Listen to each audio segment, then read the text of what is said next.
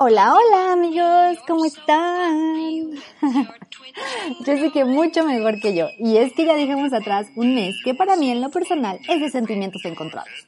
Por un lado, amo noviembre, y por el otro me recuerda que la vida es muy bella y que Diosito nos la dio para disfrutarla todos los días.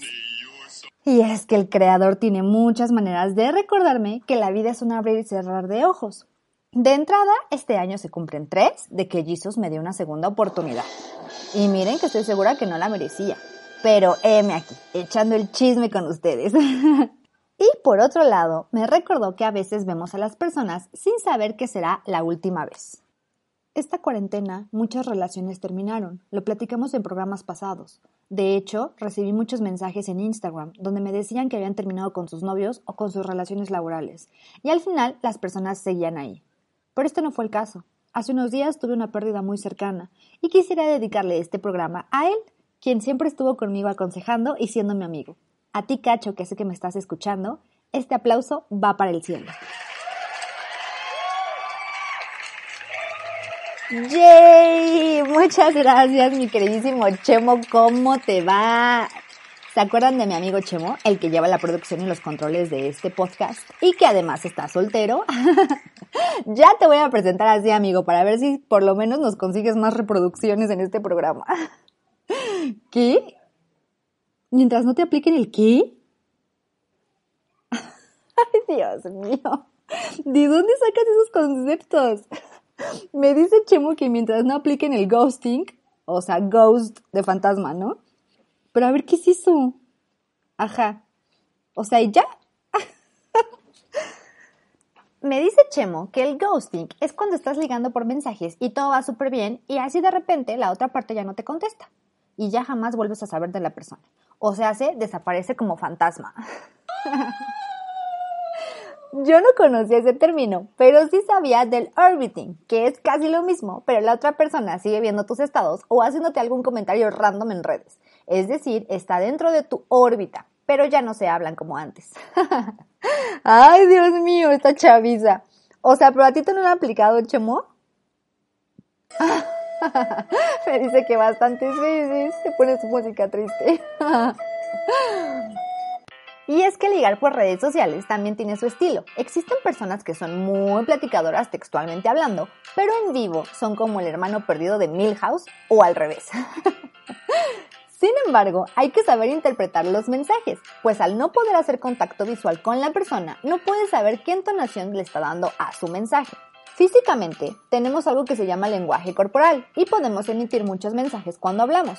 Ya sea en una entrevista de trabajo o con tu crush, lo menos que quieres parecer es alguien inseguro o nervioso. Por eso, los mensajes de texto son una maravilla, si a ti se te dificulta hablar. Y es que no existe un código de etiqueta para poder escribir eh, bien. Sobre todo cuando estás hablando por WhatsApp. De entrada, hay que quitarnos ese coqueteo millennial. Tipo, no le voy a contestar tan rápido o no voy a ver sus estados enseguida de que lo subió para no parecer una loca o un stalker. Y que que lo seas. Ningún tiempo de contestación es el correcto. Deja de pensar, no le voy a contestar tan rápido para que no piense que estoy tan enculada. Si lo sabe Dios, que lo sepa el mundo. Además de que la bendita tecnología nos hace estar más cerca de lo que parecemos. Puedes enviar selfies al por mayor. No envíen nudes, amigos. Es malo. No es cierto. Sí es cierto. Pueden ver una película juntos, ya sea poniéndole play al mismo tiempo o en Netflix Party. En TikTok te explico cómo se usa. Puedes jugar tres verdades, una mentira o preguntas. Hay muchas cosas que harán que tu relación a distancia no caiga en la monotonía. Pero, Mai, yo no tengo novia, tengo un crush. ok, ok. ¿Quieres escribirle pero no sabes cómo? Te dejo dos tips para que al menos le saques una risa fingida. Número uno. Le vas a enviar un WhatsApp y le vas a escribir, qué bueno que te vi ayer. Él seguramente te va a contestar. ¿Ayer? Ayer no nos vimos. ¿Ah, no? Mm, pues deberíamos de vernos, ¿no? Número dos. De la misma manera le vas a mandar un mensaje de WhatsApp y le vas a poner, oye, oye, ¿cuál es el contrario de entramos?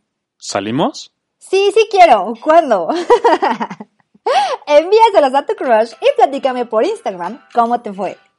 Y así como aplicamos estos protocolos a la hora de coquetear, también hay formas prudentes y respetuosas de entablar una conversación laboral.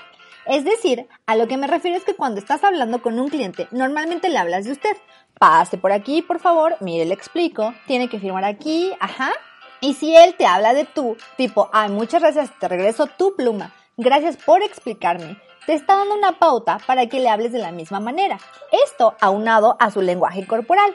Laboralmente, cuando no conocemos a la persona, estamos con un cliente o es nuestro primer empleo, involuntariamente siempre estemos tiesos y rectos. Pero ojo aquí, que es lo que siempre les digo. Disfruten, relájense, respiren hondo. Procuren levantar las cejas de vez en cuando para que tu ceño no esté fruncido. Además de que nos salen arruguitas.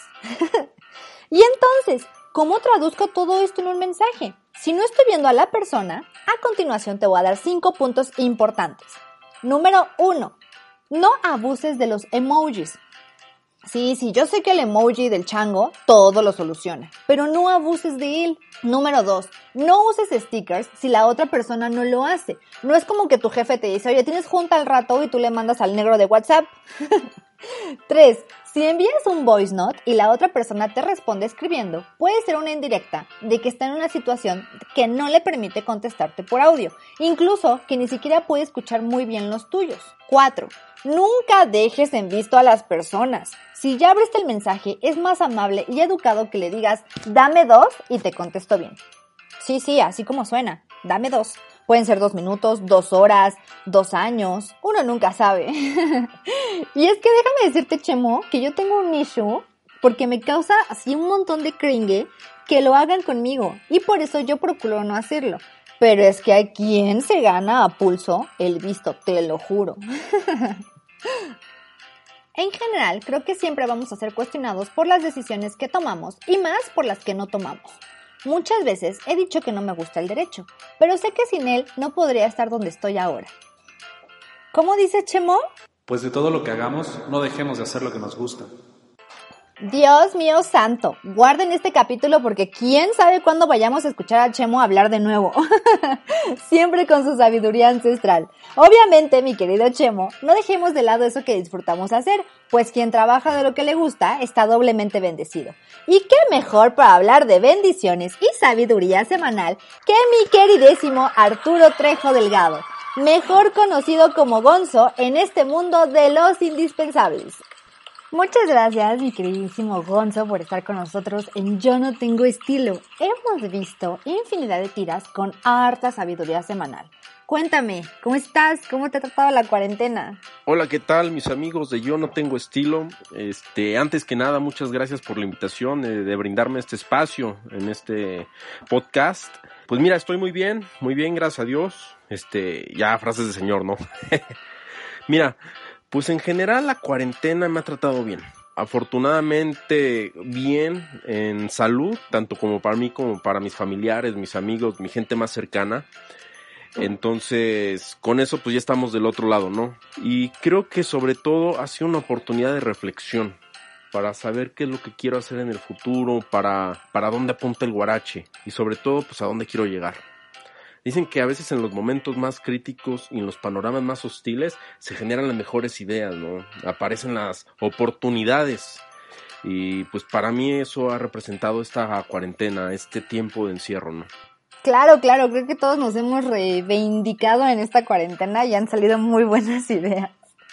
Oye, cuéntame, o sea, eres diseñador industrial, freelancero, pero sobre todo nuestro tío indispensable. ¿Cómo le haces?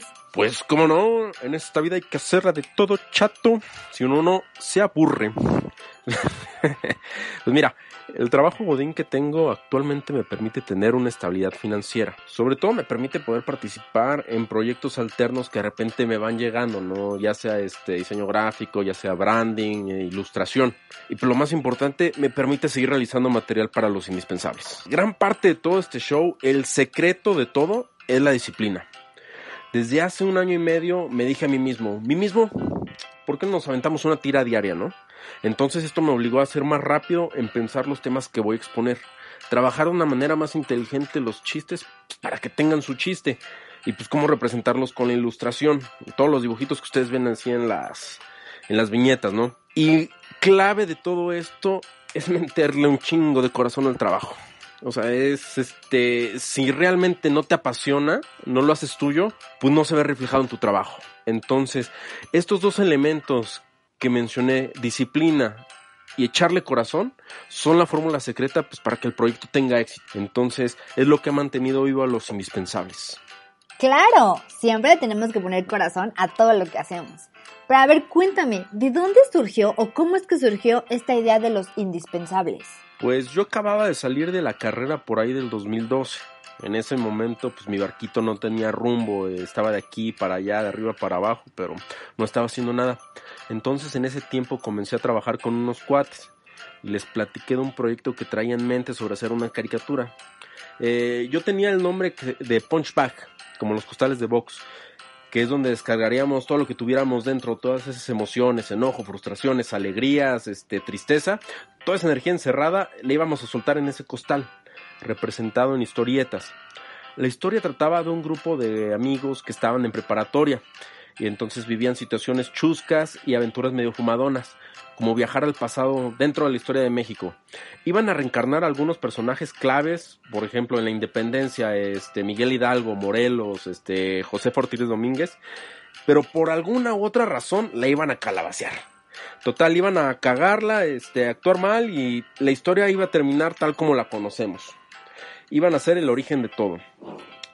Dentro de las pláticas y el peloteo de las ideas con mis cuates, eh, decidimos que el nombre de Punchback pues realmente no sonaba con tanto punch, ¿no?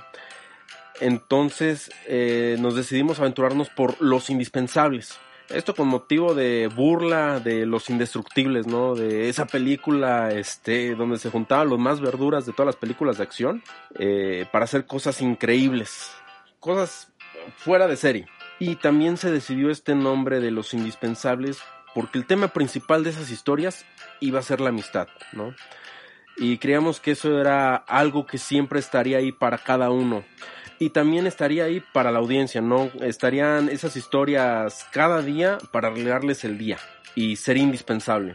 Pero bueno, el, proyecto eh, tuvo varios giros. Eh, meses después me encontré trabajando yo solo en este proyecto y con el, con el paso de los años eh, fue cambiando el formato del proyecto. Eh, ya no era la historia de estos cuates, eran este, puros pósters o eran este, algunas ilustraciones de una sola imagen con un texto.